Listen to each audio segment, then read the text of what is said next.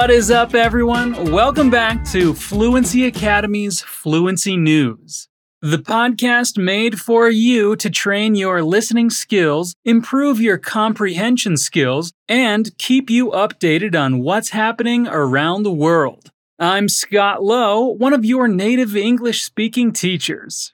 If you're new here, let me give you a quick rundown of our routine. We'll present you some of the most important news stories of the week and we'll come in with snippets of explanations in Portuguese to make sure you understand everything you're hearing. You can check out the description of this episode for the transcript and all of our sources. All right, let's get started. We have a couple of stories coming from Brazil today, so let's start with those. The death toll from an accident in which a slab of cliff rock toppled onto pleasure boaters on a Brazilian lake has risen to 10, police said. Authorities said that there was a possibility that some people were still missing on Sunday following the accident in Minas Gerais state. At least 32 people were injured, though most were released from hospitals by Saturday evening. The accident occurred between the towns of São José da Barra and Capitólio, from which the boats had left. Videos showed a gathering of small boats moving slowly near the sheer rock cliff of Furnas Lake when a fissure appeared in the rock and a huge piece toppled onto several of the vessels. The bodies were taken to Passos City, where coroners worked to identify them. The work was difficult because of the high energy impact of the rock on the boaters, said a regional civil police official, Marcos Pimenta. The press office of Minas Gerais State told the Associated Press that the fire department had deployed divers and helicopters to help. Minas Gerais Governor Romeu Zema sent messages of solidarity with the victims via social media. Furnas Lake, called the Sea of Minas, is a popular tourist draw in the area. The state of Minas Gerais has been experiencing heavy rains that have forced almost 17,000 people out of their homes due to flooding, according to the state civil defense. Officials suggested that the earlier rains could have contributed to the wall coming loose.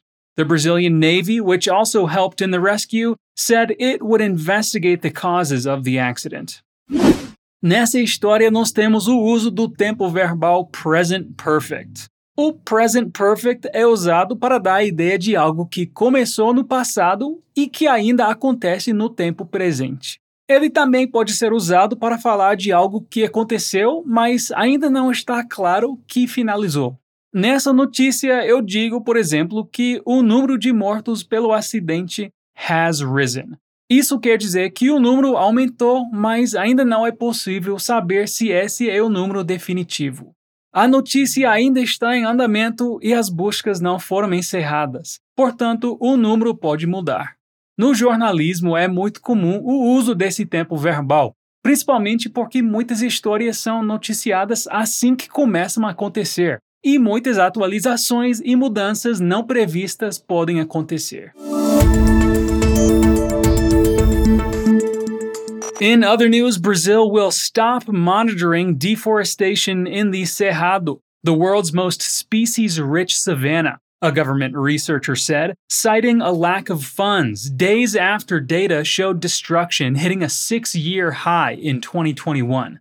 The Cerrado, which neighbors the Amazon rainforest and stretches across several Brazilian states, is a major bulwark against climate change due to the carbon it absorbs. It is often likened to an upside down forest because its plants sink roots deep into the ground. Deforestation rose 8% to 8,531 square kilometers in the Cerrado for the 12 months through July. Data from National Space Research Agency INPE showed. The decision to stop monitoring the Cerrado was made because of budget cuts, said Claudio Almeida, a scientist who coordinates satellite monitoring at INPE. INPE will no longer produce annual figures for Cerrado deforestation unless it can find a new source of funding, Almeida said in a written message. A minimal team will continue producing monthly deforestation figures for the Cerrado, but will run out of money in six months or less, he said. Marcio Astrini, head of the environmental group Climate Observatory, said he hoped the government would find funding to continue monitoring such a vital ecosystem. Monitoring shows if deforestation is advancing and if deforestation will doom a biome that is so important for Brazilians, Astrini said. Earlier this week, scientists expressed alarm at the rising destruction in the Cerrado, saying it results in huge greenhouse gas emissions and threatens to drive species to extinction.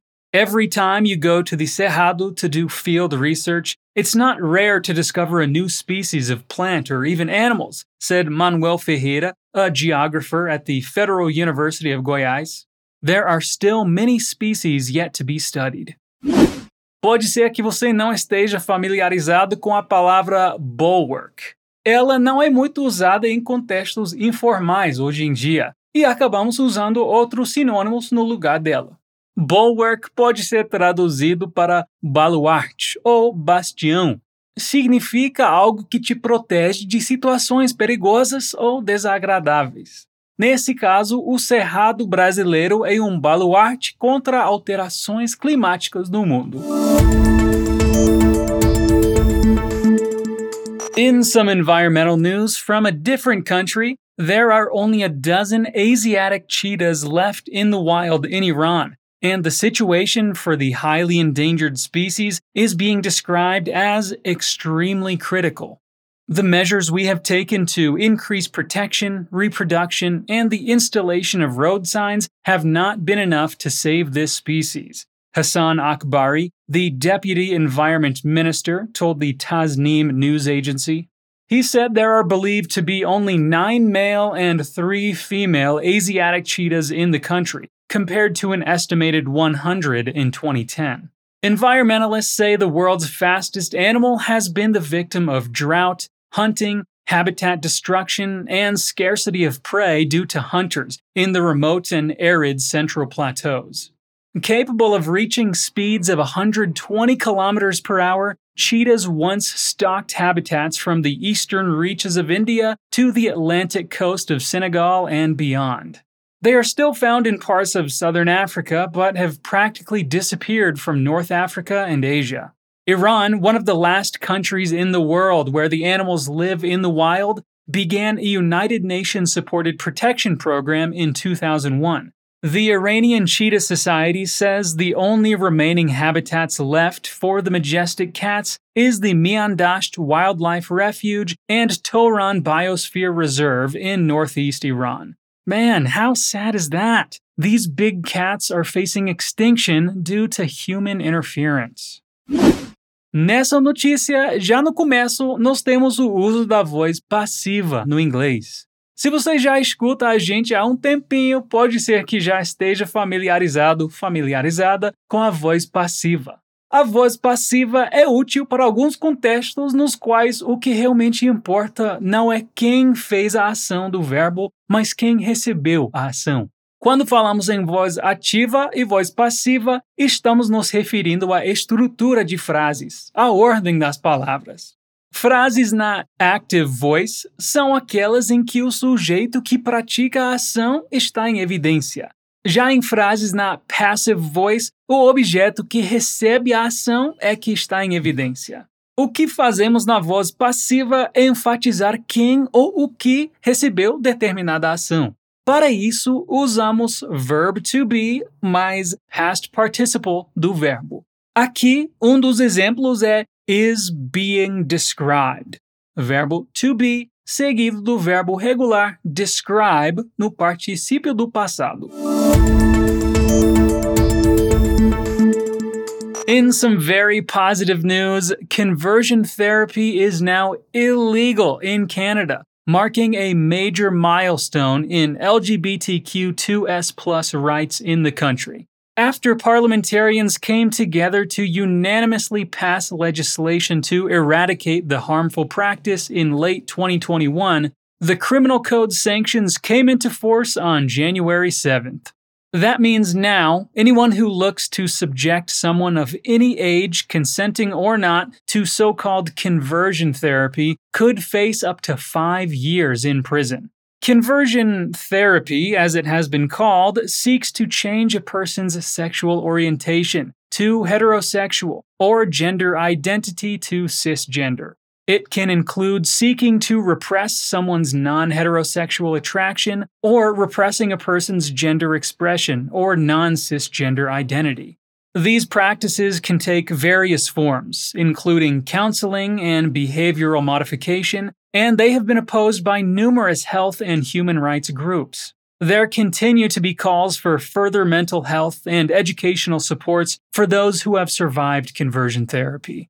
After years of calls for action and past failed attempts to pass a bill to ban conversion therapy, the accelerated all party effort, despite some after the fact concerns raised by a few conservative MPs, has been praised by political leaders as well as the LGBTQ2S plus advocates, both in Canada and abroad. Few countries have criminalized conversion therapy, and Canada now has what the federal Liberal government has described as among the most comprehensive protections in the world. All right, that's where we're going to end today's episode. Don't forget to check out the description on fluencytv.com to see the transcript of this episode and all of our sources. You'll also find more free content in seven different languages there. Also, check out our Instagram page, arroba Fluency TV Inglês, for tips and updates on events and other cool things. I hope you're having a fantastic day, and I'll see you next time. Peace out.